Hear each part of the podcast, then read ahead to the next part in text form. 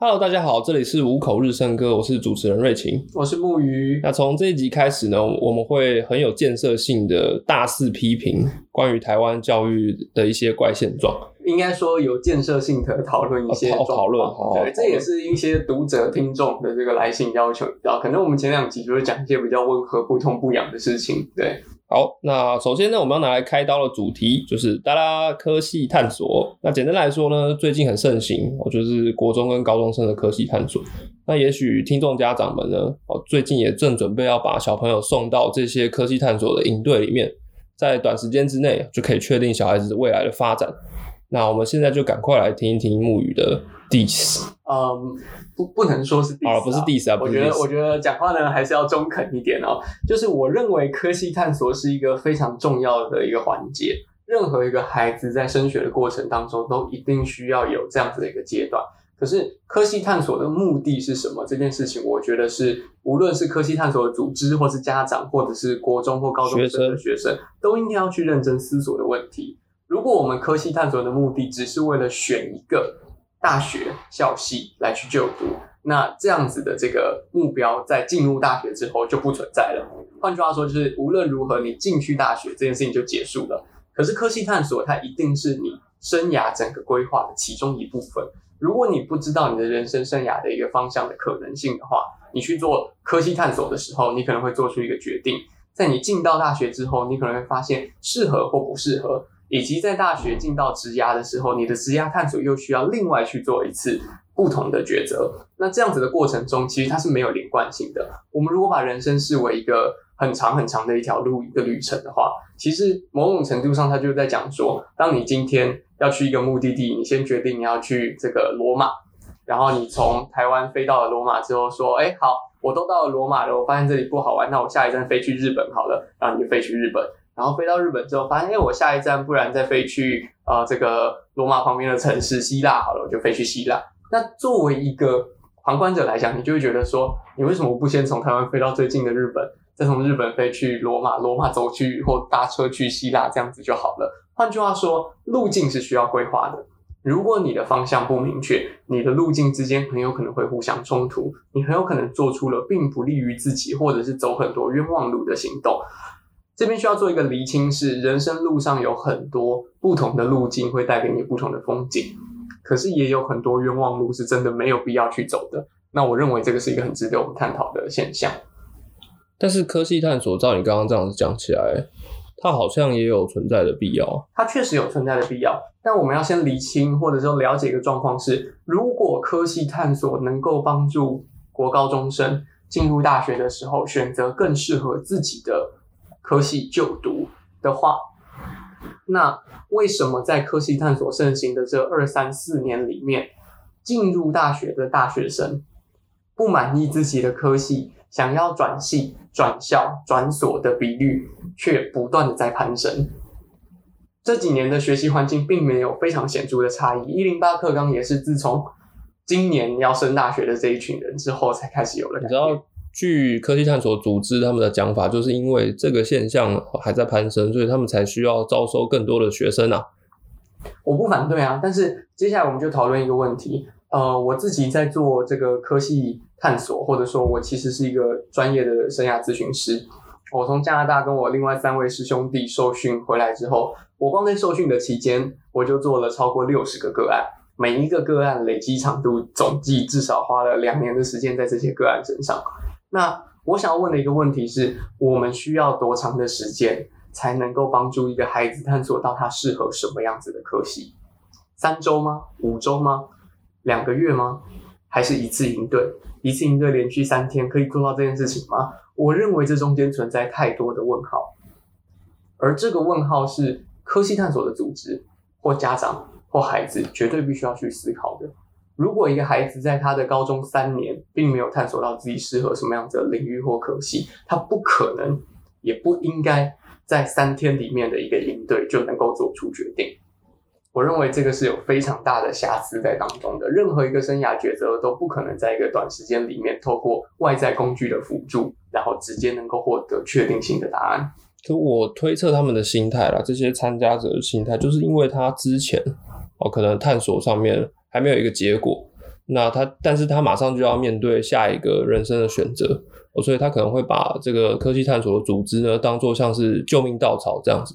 不管有什么抓了就对了。那如果说现在又跟他们说，哎，你不能参加科技探索的组织活动，那他们应该要怎么办呢？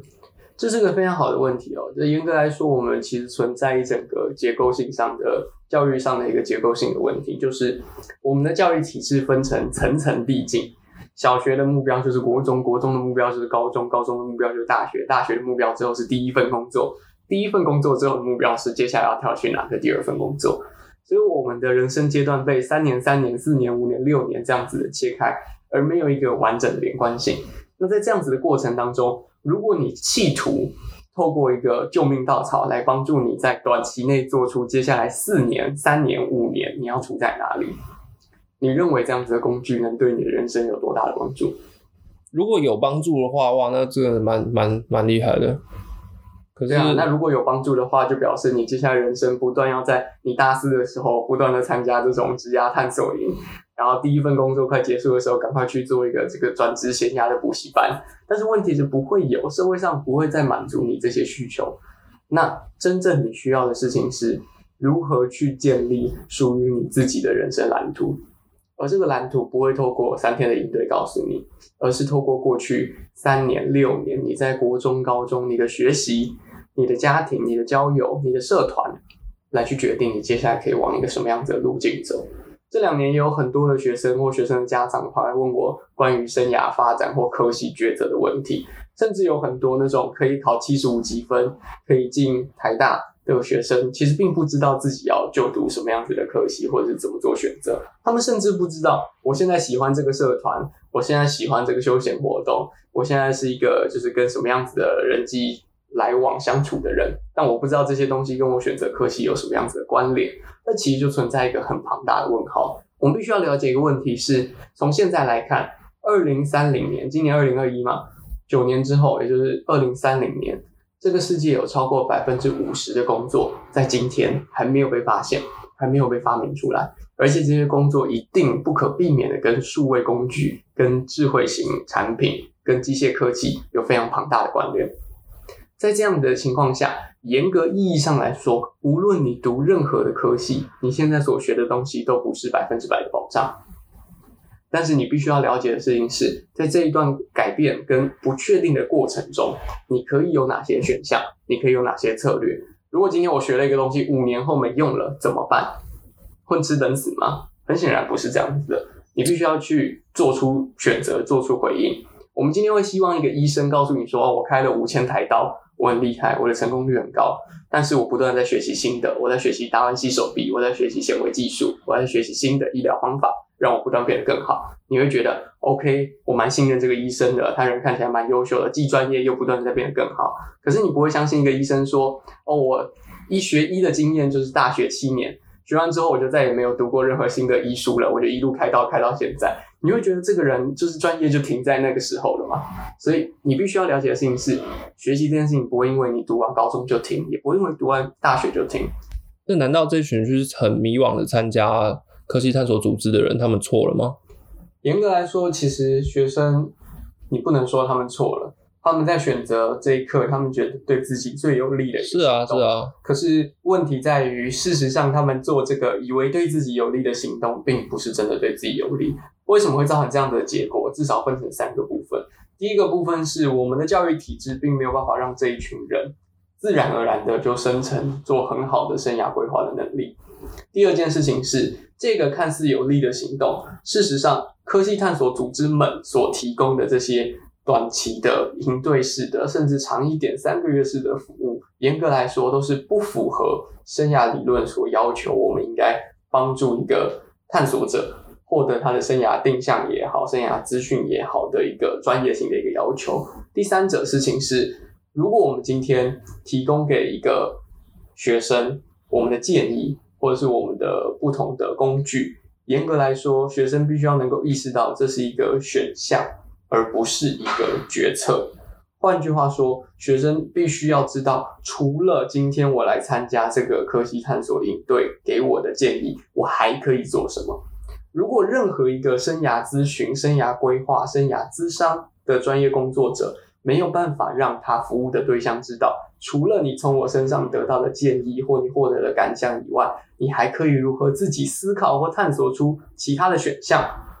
的话，我认为这是一个不专业的生涯工作者。可是，那如果说我就是这样参加了这样不专业的组织活动的话，那结果会是什么？就是你们现在看到的这样子啊，大部分的大学生进到大学之后，还是觉得自己不适合这个科系，不适合这所学校。有超过三分之一的人想要转系转校，有超过三分之一的人想要重考。我们就在不断反复重演这样子的一个状况。而印巴克刚即将迎来第一届升大学的学生，这个过程会不会有一些转变？这个值得我们好好看一下。那我觉得刚刚听下来，可以分成两个角度看这件事情。第一个是以学生的角度，哦，其实就是不管怎么样，未来怎么样，我们都还是要继续学习，哦，才可以让自己变得更好。但是以呃，可能政府或者是教育家的角度，我们就必须要去制定一个更完善的计划。呃，我不敢妄言，就是作为一个教育体制而言，我们应该怎么做啦？但是我觉得从学生这个角度，对现在来讲，你跟学生说你要不断的学习，我觉得压力太大了。因为现阶段而言，他们的学习是不快乐，感受起来就是我每天早上去学校考试，考完试之后准备倒数三百天，我即将要考学测，即将要考职考，怎么样准备念书的？我觉得这个东西压力太大了，但学习本质不是这样子的。我很想要玩好一个电玩游戏，然后不断反复、不断的去练练功、打怪升等，这也是一种学习。我今天很想要知道这个篮球怎么样打得更好。我看了五百场 NBA 的比赛，然后学他们的这过人三步上篮的这样子一个方式，这也是一种学习。可是我们现在太把学习框架在一个纸笔考试学科。升学这样子的一个文化里面了，所以我觉得对学生来讲，这是他的一个负担。那我希望，如果今天可以传递给学生一个讯息的话，就是学习的方向跟可能性实在有太多，而且学习本身应该要是充满乐趣的。如果你找到一个有乐趣的事情，不断学习，迟早有一天你会成为超越多数人的一个专家，而这个多数的。超越多数人专家这个工作或这个项目或这个兴趣或这个你的特殊技能，很有可能在三年、五年、十年，你进入职场的时候，成为你创造属于你的工作的一个优势条件。嗯，所以其实即使到了现在，他们准备要开始选系了，他们还是可以呃选择去做他们想要做的事情。对，当然，我觉得如果真的要给一个生涯专业工作者的建议的话，与其说找一个三天五天一个月的生涯营队，倒不如找一个能够提供你生涯咨询的三年五年连续不间断，哪怕一季就是一次，持续性能够了解你的近况，给你一些资讯工具跟实事的更新，然后提供你不同的选项，让你自己最后思考之后做出决策，这样子的一个长期的生涯咨商师或者是规划者。对你而言的帮助会是最大的。那学生如果说他先选了一个系哦，他不一定有兴趣，但是他选了系，然后他又找了一个生涯规划师一起来咨询，那这样子是建议的吗？还是说一定要挑一条路走？你的意思是说他同时去找？对他，他全他全都要，对他全对。我觉得这没有问题啊。如果他愿意同时去做这两件事情，你刚刚问的有没有必要，听起来就很像这是一件不划算的，好像二选一就可以的事情。其实不是这样子的。如果一个学生知道自己为什么要做这两个选选择、这两个行动，我认为这个学生很有可能有更好的、更理想的、更符合自己需求的生涯规划，因为他知道，第一个，我找单一的一个团队可能没有办法满足我的需求。第二个，我不知道哪一个更好，所以我要都参加。我需要比较，然后分析，然后做出更好的选择。当然，如果他今天纯粹是因为我觉得哇，我什么都不知道，我一次参加八个，参加完八个还是没有办法去做选择，他结果会是一样的。对。那我们该怎么样找到就是这一群生涯智商师？哦，其实有很多啊。你你今天最重要的事情是，你最终是为你的人生负责，而不是为你的科系负责。科系只是你人生漫长道路里的一小部分，所以你必须要去找的事情是：如果你想要真的长期去做一个生涯的建议或咨询，你应该要直接以生涯规划、生涯智商这种长期的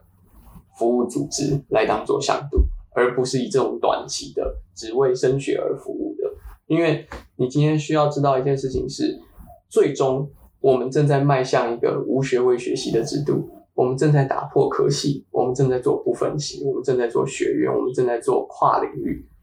而这些事情其实正在突破我们传统对科系或领域的认知。一个科系探索组织的方法跟工具，只限于升学制度存在的时候有效，而升学制度一旦多元化，一旦可以开始跟国外接轨，一旦 gap year 在台湾开始变得流行。一旦我们有更多的不分析或延后分流的一些制度或者是形态出现，这一套科技探索的方法可能就完全没有用喽。但是，你如果学习的东西是生涯规划，你获得的是生涯咨询，无论环境如何改变，作为一个专业的生涯工作者，都应该可以提供你最适合你的一些工具跟职能，让你能够在不同的背景环境跟脉络里面做出合适的决定。好，那我们已经提供给学生很多的建议了。那关于哦，今天我们被我们广泛详细讨论的生涯规划组织、生涯科技探索组织，他们可以怎么办？我认为科技探索组织必须要回到生涯专业这件事情上，就不是到处背景或者是到处专业的人都可以来做的。呃，当然，任何一个。以生涯的任何一个区段，不管是科系、研究所或什么都好，只要它是生涯的一个阶段，我认为生涯专业是必备的一个条件。但我们可以发现，第一个在台湾的专业生涯工作者其实是少的，相较于心理工作者、生涯工作者少更多，而且很多人还会把他们混为一谈，事实上他们是完全不一样的。那第二个事情是，大部分的跟生涯有关的组织，其实不见得都有专业的生涯工作者。那这件事情就会让他们的服务的专业性打上一个有迷茫的问号。就是你并不是因为很多科技探索是怎么出来的，比如说创办人自己选错了科系，后悔之后重新出来创办科技探索组织。比如说有一个创办人，他这个。高中的时候，好不容易经过对的一个引导跟工具，选对了科系，然后他觉得哇，这套方法太棒了，我要推广给别人。可是，在心理工作跟生涯工作都有一个共通性，是没有任何一个工具适用所有人，没有任何一个议题适用的正确答案。所以，你认为好的或解决你问题的，别人不一定不一定是最好的。但如果你没有生涯专业，你不知道。每一个工具背后所代表的思考脉络是什么样子的时候，你没有办法提供给不同的需求者最适合他们的东西。我认为这是大部分现在无论是科技探索，或是很多以探索或生涯定向为名的营队组织机构所面临到的一个庞大的问题。关于这个问题呢，其实它还是非常庞大复杂的，所以我们不太可能在一集的 podcast 就讲完它，没有就讨论完。但是我认为这个问题仍然是非常严重，需要大家好好的来正视的一个议题。因为当我们没有办法用生涯专业去要求会对学生的整体生涯有重大影响的这种服务的时候，我们其实某种程度上就是助长了无助于他们生涯发展的一些行动或者是商品在市场上流传。但是关于这个问题呢，其实。还需要更多的时间来做讨论，就像你刚刚说的，所以我们今天大概只能聊到这样子。那欢迎，如果大家有不同的意见跟想法，可以来跟我们做更多的交流。那如果没什么问题的话，下一集我听说你想要讲一个跟惊悚的议题，对对，更惊悚。接下来就是朝这个路线。好，没有问题，直到被检举下架没有了为止。好。那我们今天的这个访谈就分享到这个地方。那下一期呢，惊悚的议题即将跟大家见面。那今天就谢谢大家，谢谢大家，拜拜。